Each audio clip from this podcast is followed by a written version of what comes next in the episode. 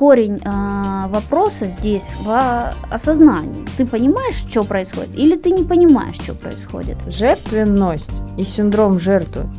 Мне кажется, это немножко разные направленности. С одной стороны, ты бедная несчастная, у тебя крест на твоей жизни, ты не реализуешься. Но с другой стороны, в твоих руках власть над этим человеком. Посмотрите, какая я вообще геройка. Да я тут такой подвиг совершаю, а никому вообще нахуй твой подвиг не нужен. Потому что у тебя есть какие-то фантазии по поводу того, а как должно было проходить твое детство. Мы тратим лет 10 своей жизни, рассказывая своим психологам о том, как плохо к нам обращались родители.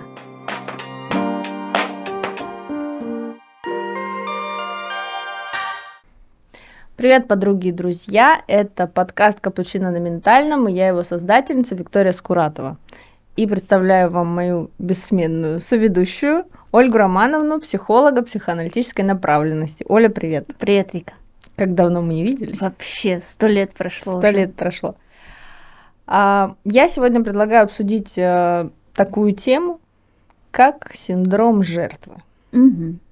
Обратимся к Википедии – для начала, чтобы как-то а, рассказать, о чем будет речь. Синдром жертвы, пишет Википедия, это личностная черта, при которой человек считает себя жертвой негативных действий других людей или обстоятельств.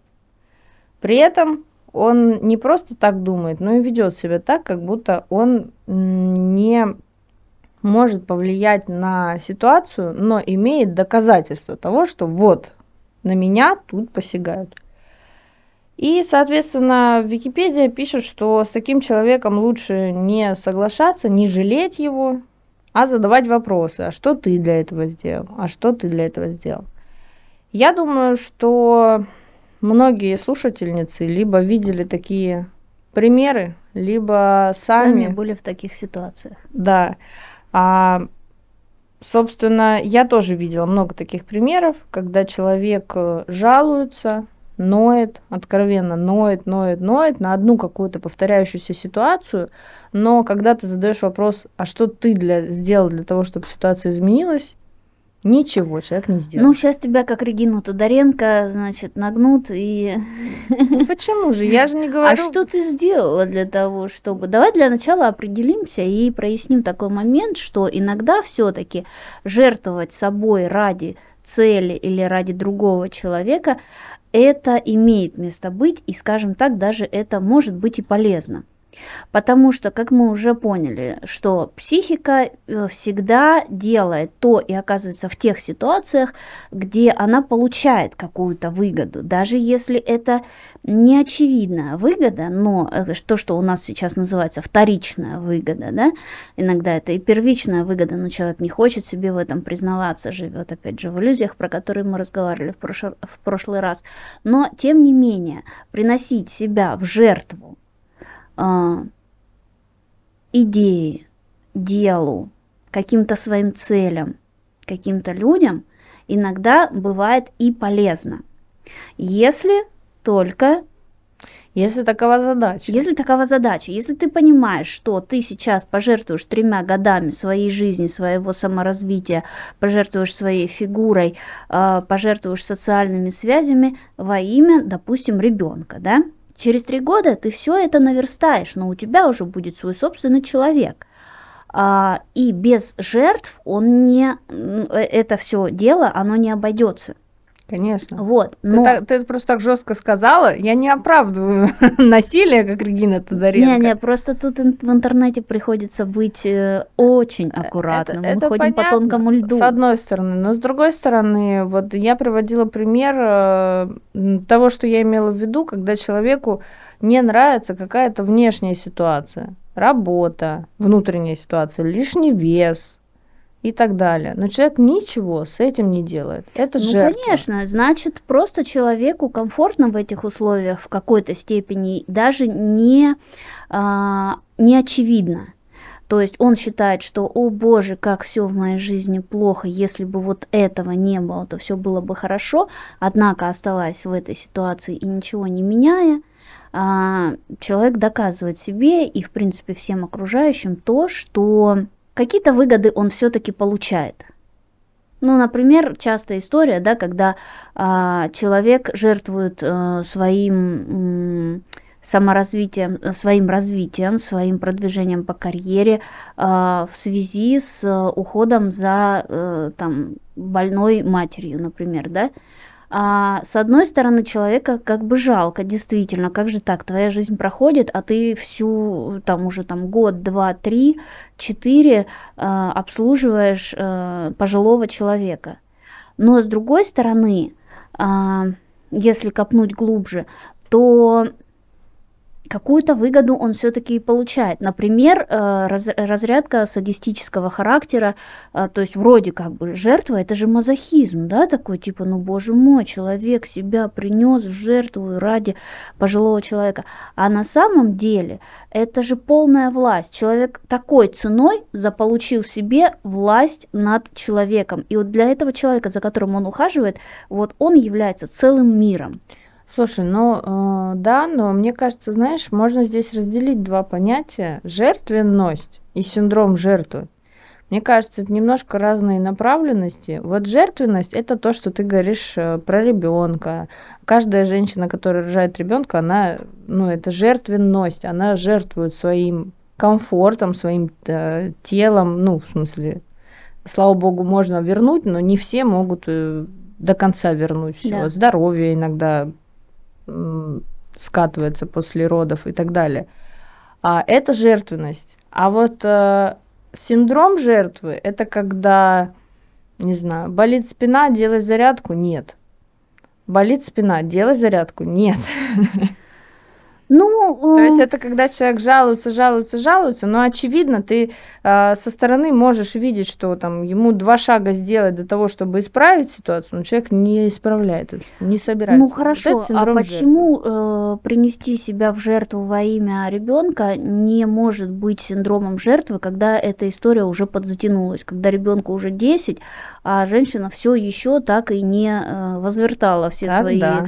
былые заслуги. Поэтому я тут э, думаю, что разделение, оно если есть, то оно исключительно вот построено на, может быть, э, темпоральной вот этой линии, Но... Ну. э, что Э, в какое-то время, ну, конечно, ты когда вот, вот, особенно первая неделя там после родов, не знаю, первый месяц, ну, твое тело это вообще не твое тело, первый год ты сама себе не принадлежишь. Но когда человеку уже 10 лет, а ты все еще себе не принадлежишь, вот, это странно. Видишь, здесь есть разница, здесь есть разница в задаче. Да. То есть, когда у тебя задача что-то преодолеть, принести да. себя в жертву, это, э, ну, я, я не знаю, как Нет, правильно. правильно я считаю, что это жертвенность. Ты, ну да, вот сейчас я чуть-чуть и все. А жертва, синдром, это в котором ты закутываешься. Вот, и, и получается, что как раз-таки корень э, вопроса здесь в осознании. Ты понимаешь, что происходит, или ты не понимаешь, что происходит.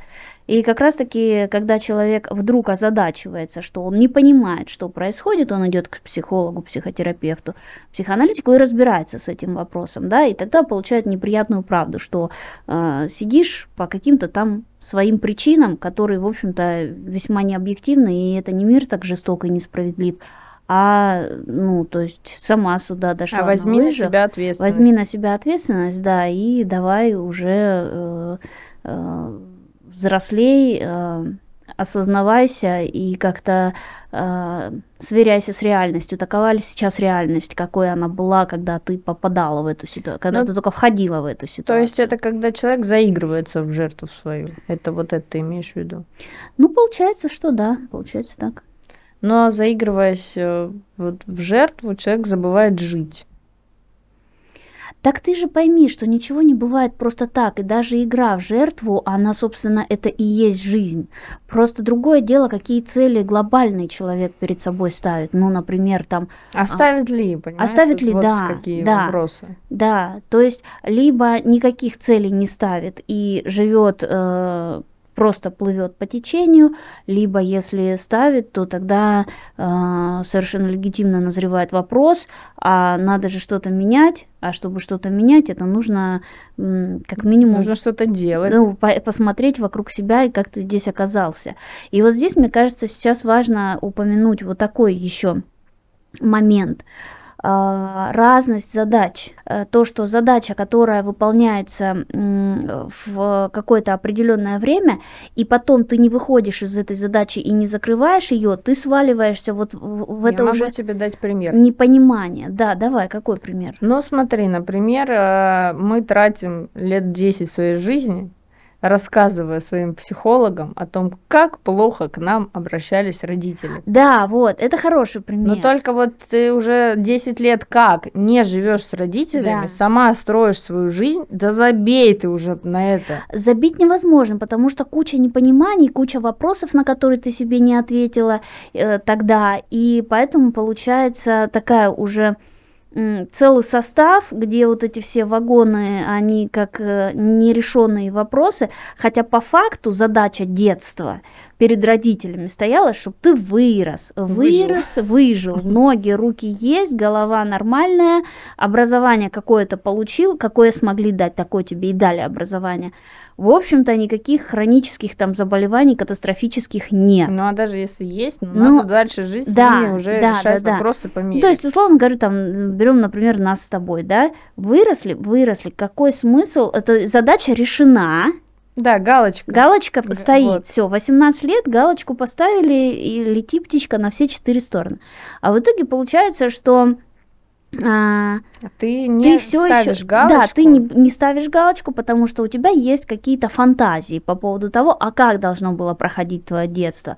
И вот было бы хорошо, если бы там мама с папой меня целовали с утра до ночи, восхваляли, любили, э, там заваливали вниманием, были щедры, подарки, э, оплачивали бы все хотелки и все требования. Но это уже другие задачи, и вряд ли родители, от родителей можно было это ожидать. Вот как раз тот случай, что мы с тобой вчера разговаривали, да? А можно ли было ожидать э, что-то от кого-то, если вы этого, ну, условно говоря, не согласовали, да и это в принципе никто не согласовывает. Ну, Задача и- детства тебя вырастить. Вырастили, образование дали, и то спасибо, что дали образование, могли бы не дать 11 классов, иди куда Ну, хочешь. кстати, я знаю такие примеры, которым, ну, люди сами себе как-то добывали образование, Ну да. условно говоря, потому что родители не могли. Ну да. Но это тоже уже переход в следующую задачу. Задача Да. номер один – выжить, Да. вырасти до 18 лет, ты жив. И дальше надо эту задачу, условно говоря, в голове закрыть Да. и пойти в другую задачу. Разница жертвенной позиции и синдрома жертв в осознанности. В осознанности и сверке с реальностью.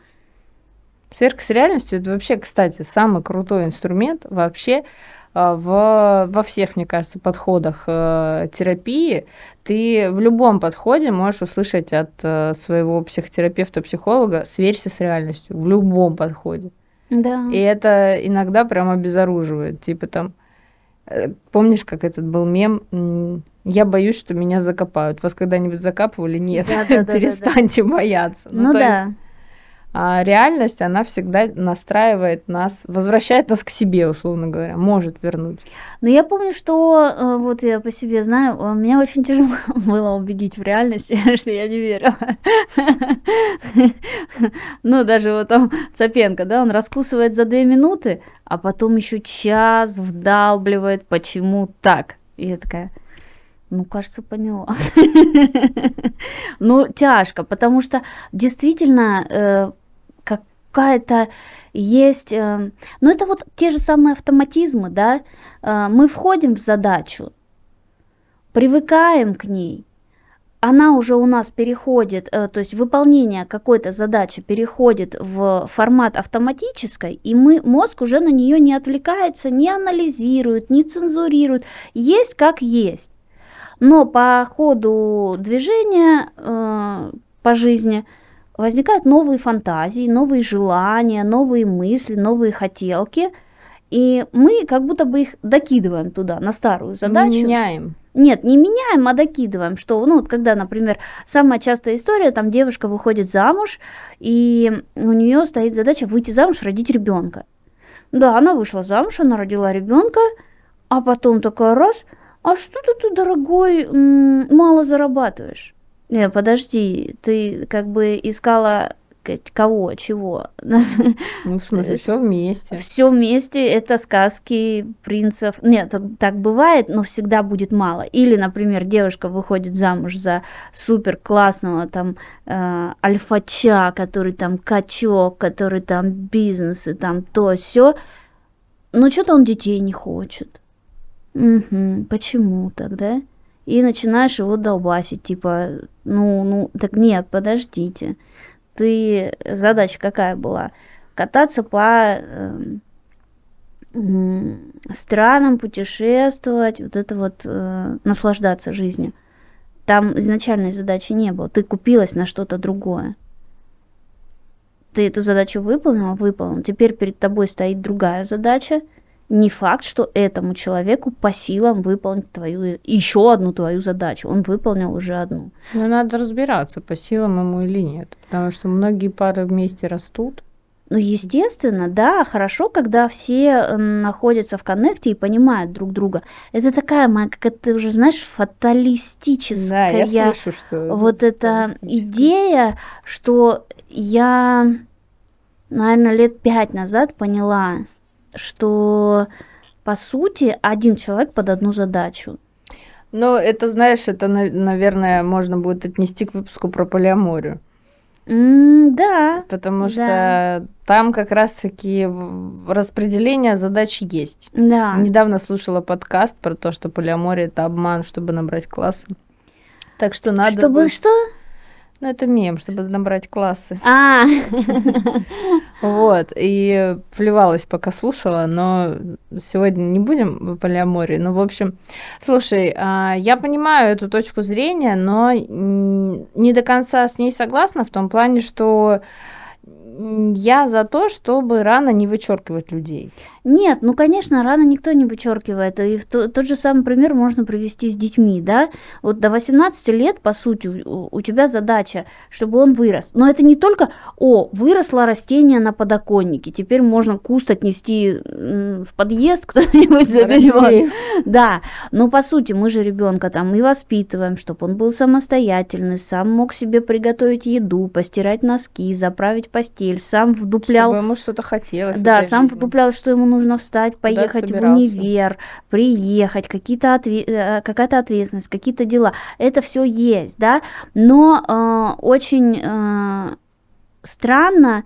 Э, не вложив этого всего в ребенка, требовать от него э, какого-то возврата инвестиций, э, через там 30 лет после рождения, да, что ну все, кажется, я тебя вырастил, а теперь ты мне должен.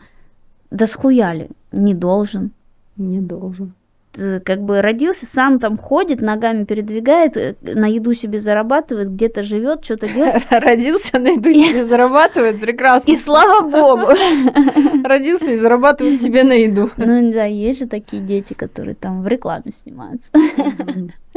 Но а, то, что у родителей тоже есть фантазия о том, что дети да, будут с ними. и вы можете потом обсудить это, да, вот у нас была история там с похоронами. А, никто ни на кого не в плане, что не навешивал супер какие-то обязательства. Это была наша с тобой инициатива полететь э, к бабушке на похороны. И это как передоговоренность что у нас есть возможность, у нас есть время, и мы можем это сделать. Маме приятно, родственникам приятно, что мы приехали, прилетели, помогли, и, скажем так, возникшая новая задача была решена, можно сказать, даже экологично, потому мы что... Мы же это для себя делали. Мы это делали для себя, но при этом это еще оказалось и хорошо для других людей, которые нас окружают. Представь другую ситуацию, когда мама позвонила и сказала, так, вы должны быть обязаны просто быть здесь через пять минут, а туда лететь только пять часов. А, и это вот как раз-таки разница иллюзий и передоговоренности.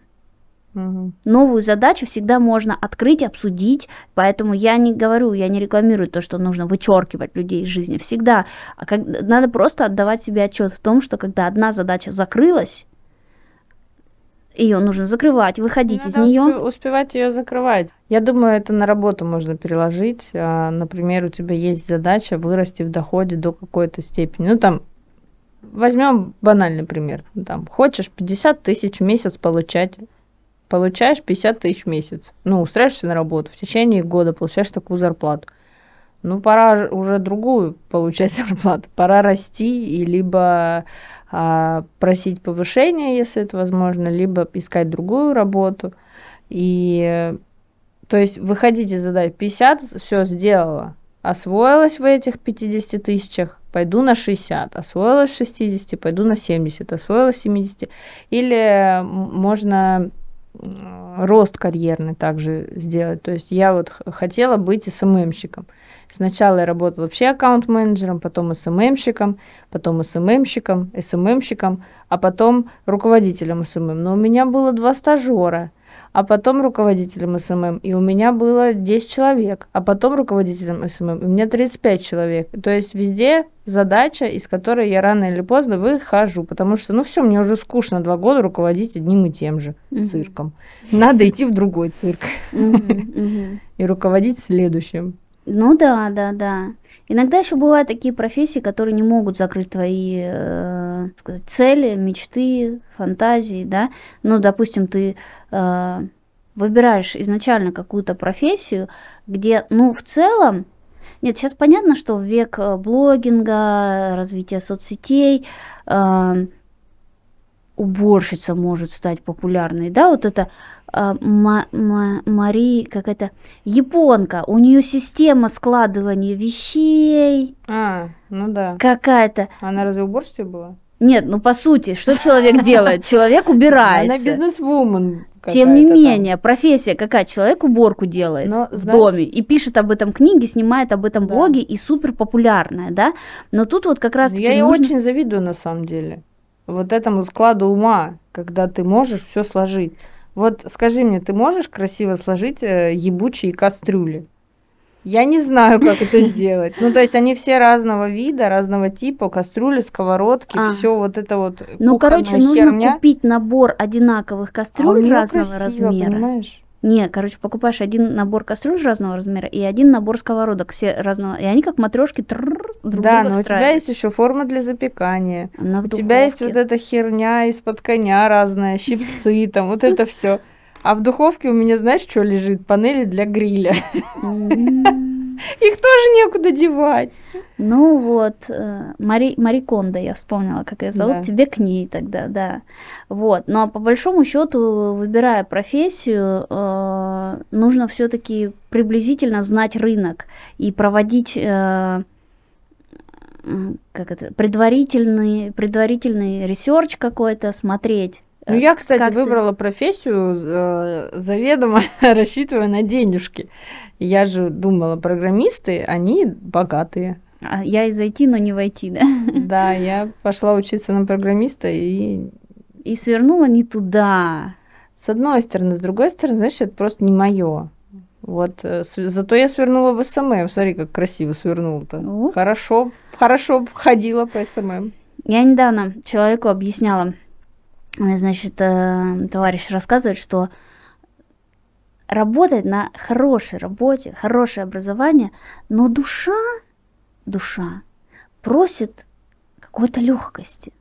Я думаю пойти учиться на дизайнера. Я говорю, ты знаешь, что ты в доходе провалишься просто в три раза. Ну, знаешь, мне кажется, это жиза. У меня друг э, мой, 19-летний, пошел учиться на программиста. Поступил. Я такая, Нет, программисты это все-таки сейчас трендовая профессия. Дизайнеры, ну нет, это тоже тренд. Но я же я там была, там была 10 лет, даже больше, вместе еще с учебой объединить. Ну ты просто растворяешься в потоке этого количества дизайнеров, портфолио. сейчас что ты еще там- нейросети. Да, Вон, нейросети. Обложка вот это этого всё. подкаста сделана нейросетью. Да, и талантливым э, Да. архитектором э, АИ. АИ, да.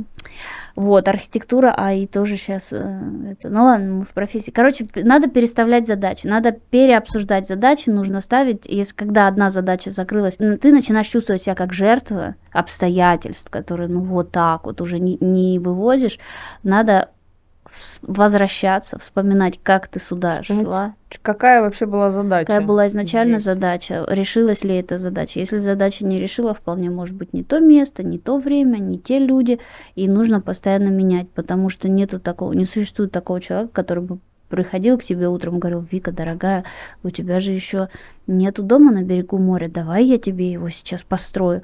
Ну нет, мы сами берем свою жизнь в свои руки и что-то предпринимаем, чтобы, во-первых, быть счастливыми, и отсюда уже там стрелочками расходятся. Каждому, что для счастья надо, к этому и стремимся.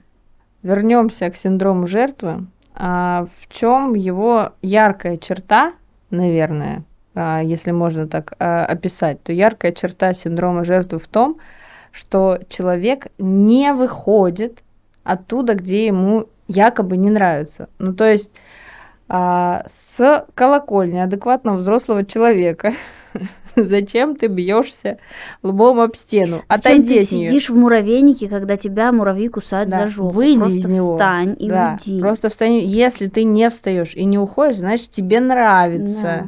Вот, есть такие люди, которые ненавидят свою работу, но при этом э, плачут, колятся, но ее едят. Едят ее, да. Да. Ну слушай, а есть люди, которые ненавидят свой вес, но при этом едят. Едят, едят, не могут даже отказаться от сладкого. Ну, то есть самое банальное отказаться сначала по первому от сладкого, тогда Да. вес начнет снижаться. Но нет, человек жалуется, что не может похудеть, ходит по врачам, ищет внешние доказательства там, у, энд- у эндокринологов. Это очень модно, если ты не можешь похудеть, идти к эндокринологу. Докажите, что со мной что-то не так. Да. А с тобой все так, перестань жрать сладкое хотя бы. Ну, просто если э, брать на себя ответственность, то это надо же что-то делать.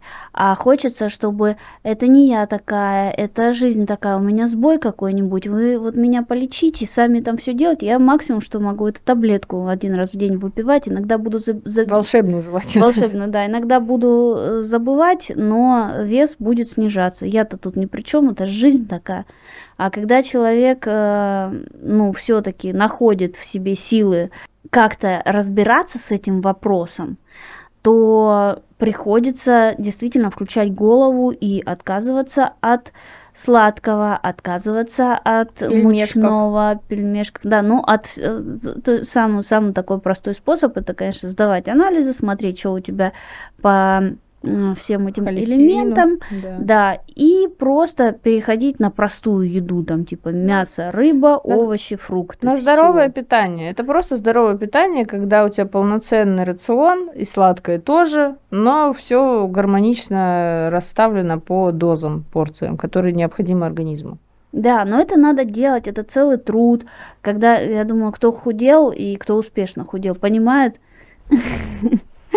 а, что по первам прям лень записывать, что ты ешь, считать эти О, не говори. калории. Да. А, а если ты не начинаешь их считать, кстати, как же мозг обманывает? Как же он за тебя там все? Он, да я съела сегодня как птичка, Да, а там да, 2000 а там, калорий да, за да, один присест. Да.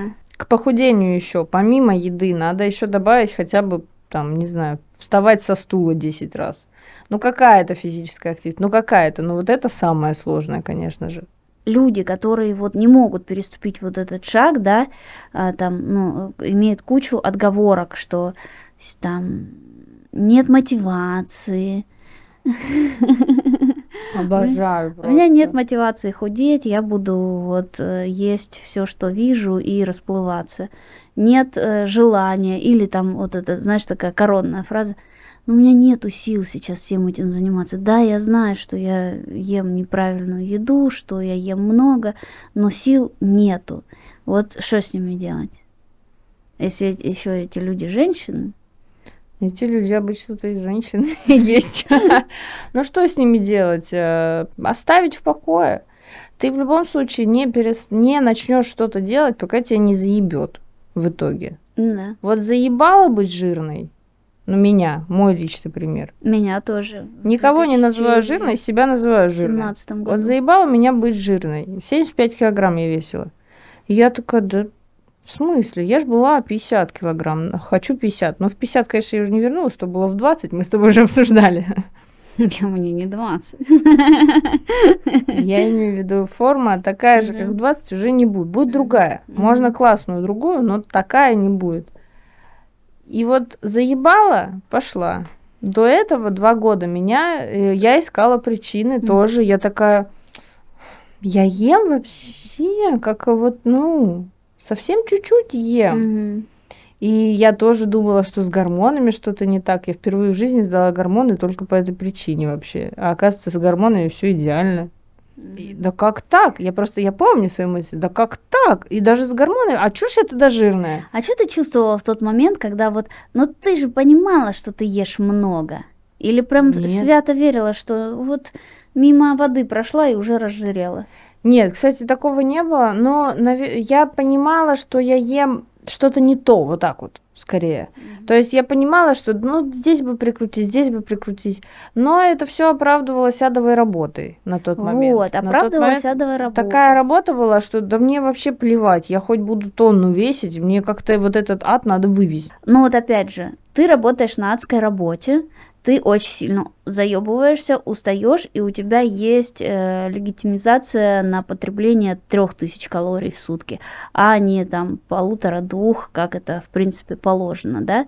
И ты видишь, что здесь э, вс- э, вся эта связка, это м, звенья одной цепи, когда мы не знаем, что было первичным. Может быть, ты э, заебывалась на работе для того, чтобы поесть, или ты ела для того, чтобы еще больше заебываться на работе, и у тебя еще больше было одобрения от самой себя, от своей внутренней цензуры для того, чтобы в этот раз есть еще больше. Знаешь, там, кстати, еще был первый вектор. Первый вектор была жертвенность э, ради детей. Мгм. Вот это был первый вектор. Да, да. Тут я пожертвую собой, пойду на работу. Тут я пожертвую собой, буду жрать, чтобы это все вывести. Вот эту Да, жертву, такой, да, которую на себя повесила, да. Да, да, да. А могла не вешать, а могла не это. Ну, то есть, по большому Ну, счету, в те было. моменты э, происходила какая-то разрядка мазо- мазохизма, что «О, какая я бедная, Ну, несчастная. Ты знаешь, вот, кстати, насчет мазохизма, мы обсуждали с тобой, и, но вот сейчас очень правильный поинт. Мазохизм очень часто связан с этими знаменами, с медалями на груди. Да. Посмотрите, какая я вообще геройка. Да я тут такой подвиг совершаю, а никому вообще нахуй твой подвиг не нужен. Вот никому, никто не просил, во-первых. Во-вторых, да всем плевать. Ну, совершаешь подвиг, ну, ты сама решила его совершать. А ты ж идешь и говоришь, нет, смотрите все, какой подвиг я совершаю. И мы в прошлый раз, какой-то из прошлых разов, э, упоминали историю с мазохизмом, где еще можно разряжать мазохизм. То есть смотри, т- э, синдром жертвы – это реализация, так или иначе, побуждения мазохистичности, да? А, то есть где-то ты передози- пе- передоз э, садизма, приходишь домой, и ты ешь, э, и потом, может быть, ты этого не помнишь, но по-любому после вот такого преступления э, гложет чувство вины. И это тоже приятная разрядка.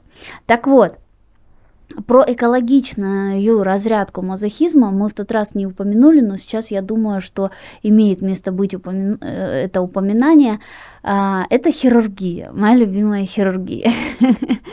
То есть я для себя нашла такой способ, я считаю его супер экологичным. Во-первых, никому не вредит, во-вторых, э, делает э, Мир тебя лучше. лучше, мир лучше, ты становишься счастливее. И в-третьих, ты получаешь вот эту разрядку после операции, когда ты лежишь, ты такая там, после какой-то среднестатистической операции ты лежишь там, ну, месяц. После очень серьезной операции ты себя плохо чувствуешь, ну, месяца три-четыре, и ты вот это вот по- поднывает, у тебя все там, ты там боишься лишний раз как-то дернуться, как-то как-то вот это вот все. Не нравится то, о чем ты говоришь. А мне нравится, потому что э, для меня это один из немногих способов разряжать вот э, свое побуждение к мазохистичности, потому что то, как я себя чувствую, вот этой вот э, болящий, как у меня супчики все привозят, полотенчики в больницу, все для меня, ну прям Боже мой, ну когда я еще такое почувствую, потому что я возвращаюсь в жизнь и все, и я начинаю работать, работать, всем все надо, надо принимать решения здесь, здесь, здесь, туда, быстро ориентироваться в смене планов, в смене выносов мозгов и вот этого вот всего. То есть э, тут некогда мне пострадать. Вот некогда. Но зато... Ты знаешь, видимо, из-за того, что у меня циклотемичный склад ума, у меня этот цикл должен занимать сутки. Геройство, садю, садюга я, я мазохист, я настрадалась, я пожертвовала собой где-то, я там что-то на себя взвалила, получила разрядку, у меня сутки это все. Ну, два дня максимум. Я не вот так, как ты, типа, сделать операцию и потом э, мне мало. Если я уж пойду в операции, то я буду делать каждую неделю что-нибудь. Подожди, ты не пробовала еще, ты не знаешь, о чем я не пробовала. У меня была операция летом. И насколько тебя, в смысле, сколько ты страдала? Я страдала недели две, потом я страдала следующий месяц уже по последствиям от операции. Ну и что, тебя мало? мало, Мне не нравится просто эффект. Мне больше эффект мазохизма нравится, конечно, тренировки особенно бокс. Как у меня рука не поднимается, три удара, рука не поднимается, три удара, рука не поднимается, три удара. Я говорю, да она сейчас отвалится, три удара. Я говорю, да, блин, сейчас отвалится рука, три удара. И я такая думаю, я сейчас, я реально, у меня была мысль, во-первых, я смеюсь, а во-вторых, мне кажется, я сейчас заплачу. Ну, блин, три удара, у меня рука не поднимается уже все, а он говорит, три удара. Я каким-то макаром там раз, два, три, еще ну не поднимай. Я думала, я заплачу реально. Угу. Но потом я вышла такая... Ну вот, каждому свое, да. Кто-то находит э, себя в руках хирурга. Кто-то находит... Где я нахуй? Кто-то находит себя на тренировках по боксу. Ну, то есть, условно говоря, э, отслеживая э, вот эту логику побуждений, то что не бывает таких людей, которым не надо разряжать ни садизм, ни мазохизм, но это мертвые люди.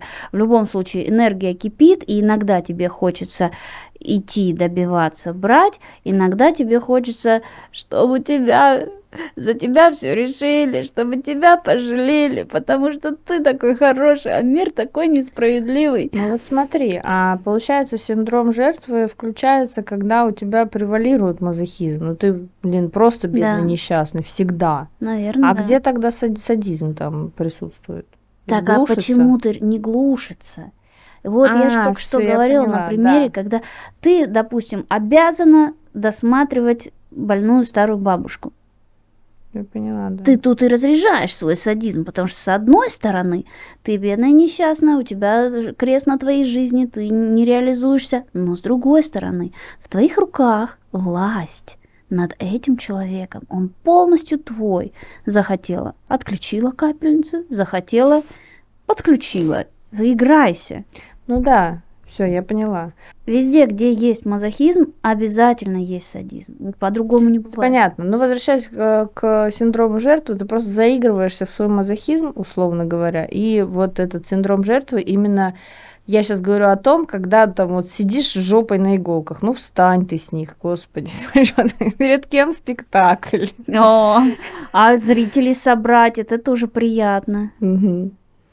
А, в общем, собственно, не заигрывайтесь в игры мазохизма, жертвы. В общем, если вы находите себя в какой-то жертвенной позиции, вспоминайте, как вы туда входили, с чего начинались, допустим, эти отношения или эти договоренности. И если прям потрудиться и вспомнить перво, первую задачу, первую причину, скорее всего, та задача уже решена, а остались вы в этой истории, потому что, ну, чё, хороший человек. э, Привычно. Хороший привыч- тамада и конкурсы интересные. Да, да, да. И как-то привычка, и куда я сейчас, и вообще, да пусть будет. И в итоге получается, что та задача уже давно решена, новые фантазии, новые желания уже возникли, уже ты на эти обстоятельства, на этого человека накидываешь новые какие-то требования, а это не всегда, во-первых, это не как... Это очень редко бывает согласовано. А и еще иногда бывает, что человек, который решил уже одну задачу, ну, вряд ли может решить вторую, третью, десятую пятидесятую. Бывают такие таланты, но бывает и не бывает. И только мы ответственны за свою жизнь оставаться в вот в этой позиции жертвы, или все-таки именно а, ощутив себя а, в этом состоянии, а, принять тот факт, либо все окей, я здесь остаюсь, либо нет, не окей, и мне надо как-то отсюда выходить. По моему опыту личному в проработках, в работе с собой, синдром жертвы выключается просто вот так. Просто берет и выключается. А, кто не знает, я была на Лисфам у Насти Лисицыной, и у нас там просто была, это было просто видно, какая-то неделя у нас была, где все повскрывали в себе синдром жертвы в том или ином. А, и мне кажется, как я это вижу изнутри, как только я осознаю, что я тут впадаю в жертву, все, она уходит. Потому что, мне кажется, это сам, самая быстрая вообще проработка просто осознать. Не всё, далеко не все приходит на осознание, хотя осознание это самое главное вот в работе с собой. Но вот именно синдром жертвы, мне кажется, он достаточно легко снимается. Ну, мне так показалось. Тебе кажется. Но мне, я говорю, мне показалось именно на моем личном опыте, когда я такая, мне нужен наставник, и Настя говорит, нет.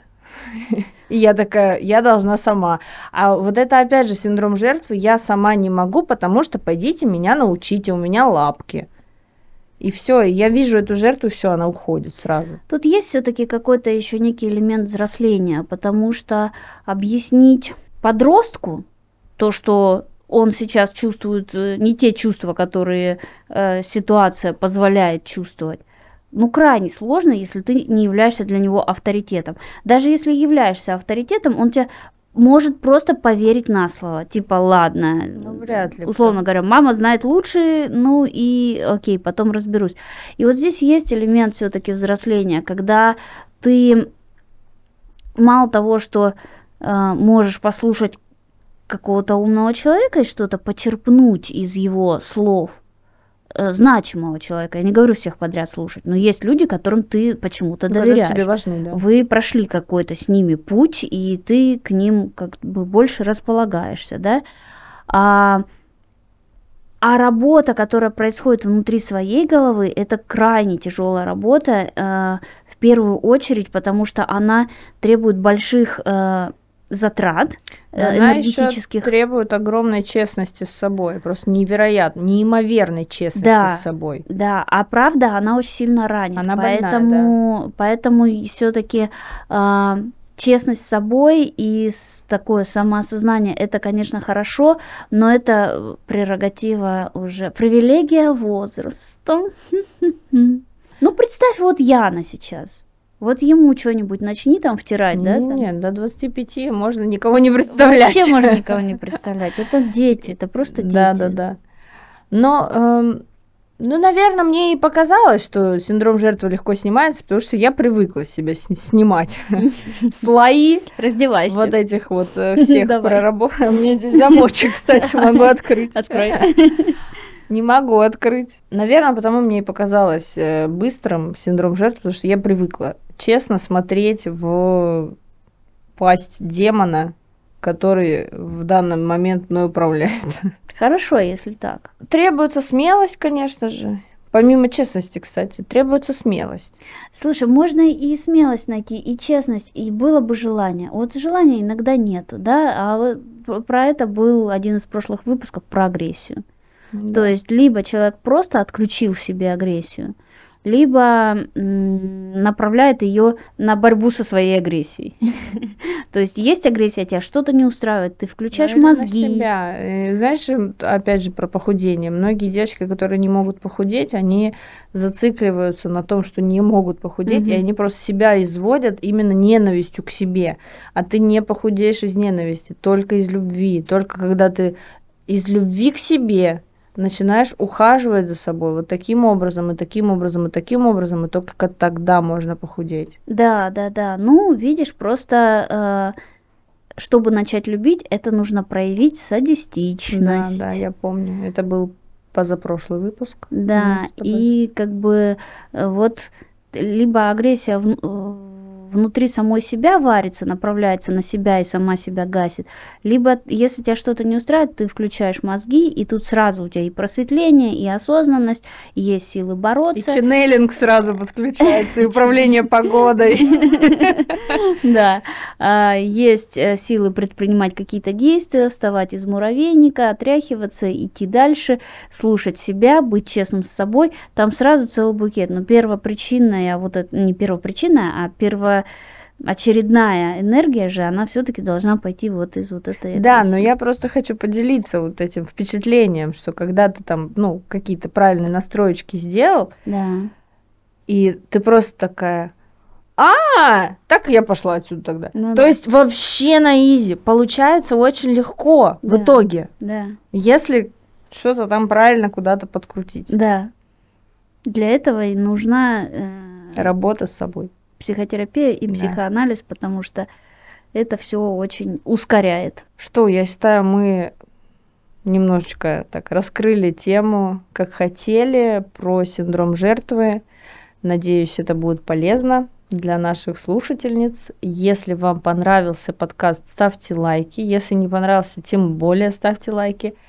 А, ставьте лайки, подписывайтесь на Яндекс Музыки, на подкаст-платформе, на ВК подкастах. Еще мы есть э, в Ютубе. Напоминаю, что нас можно не только смотреть, но и слушать, не только слушать, но и смотреть. В Ютубе обязательно подписывайтесь, колокольчики, лайки, пишите комментарии. А, Скажу просто на всякий случай, что все выпуски пишутся заранее, но когда у нас э, соберутся какие-то комментарии очень интересные, то мы их будем обсуждать тоже в подкастах или даже запишем, если будут какие-то очень интересные вопросы объемные, даже можем отдельный выпуск по комментариям сделать. Ой, а я уже хочу стримить. Ну, степ-бай-степ, да. В общем, а, также подписывайтесь на наши соли инстаграмы, все ссылки будут в описании. И еще есть канал в Телеграме. В общем, я, вы понимаете, я СММщиком была. Просто везде, в любую соцсеть зайдите, там будем мы. Есть канал в Телеграме, э, который и является моим личным блогом, и связанный с подкастом канал, в котором дополнительные материалы к нашим выпускам. Собственно, отправляйте это- эти выпуски своим подругам, может быть, даже друзьям. Если было полезно, пишите. А с вами были Ольга Романовна И Виктория Скуратова. и ваш капучино на ментальном готов. Пока-пока. Пока.